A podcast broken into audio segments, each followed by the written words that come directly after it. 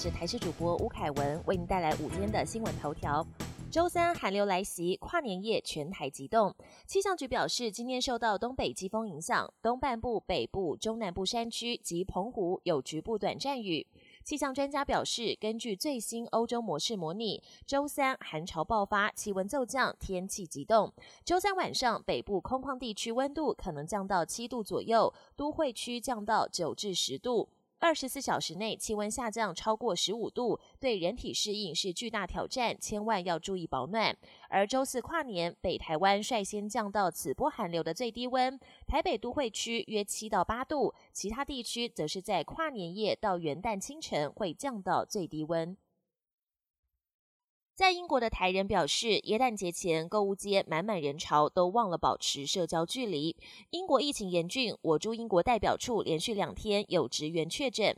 外交部表示，积极跟侨民保持联络，并提供最新防疫资讯给旅英国人参考。侨委会表示，已经在官网成立新冠肺炎专区，并与十七个学校沟通协助一千七百多位侨生做好防疫措施。一名旅英的国人表示，伦敦宣布升高为防疫第四级后，因为消息宣布的很临时，大家争相寻求各种交通方式离开伦敦。但是从外地要来伦敦的人则不受限制。适逢烟诞节前夕，购物街上全是满满人潮，都忘记维持社交距离，情况非常混乱。口罩拉到下巴犯大忌，一张图秒懂病毒铺路区。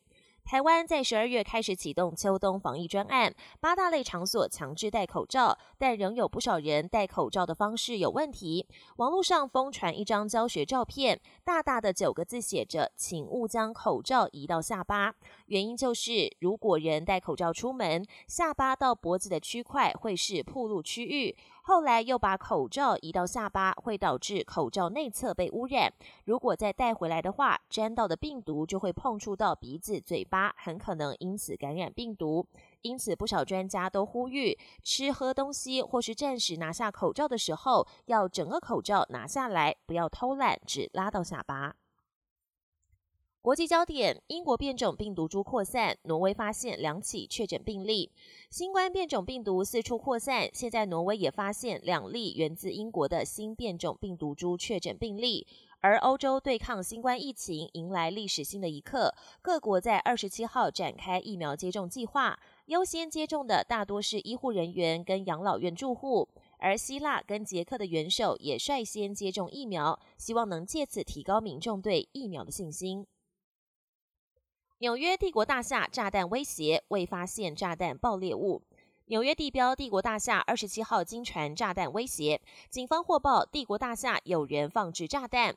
报案者还说，炸弹将在中午时分引爆。